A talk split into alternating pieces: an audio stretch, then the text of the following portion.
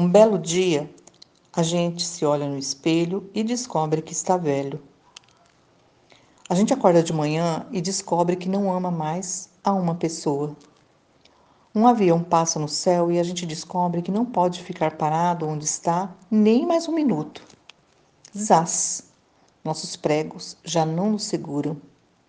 Costumamos chamar essa sensação de cair a ficha mas acho bem mais poética e avassaladora a analogia com os quadros na parede.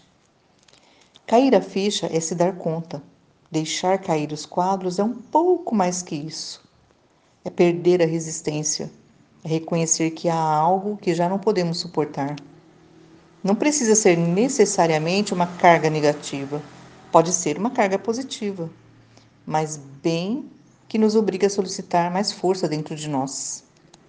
Nascemos, ficamos em pé, crescemos e a partir daí começamos a sustentar nossas inquietações, nossos desejos inconfessos, algum sofrimento silencioso e a enormidade de nossa paciência.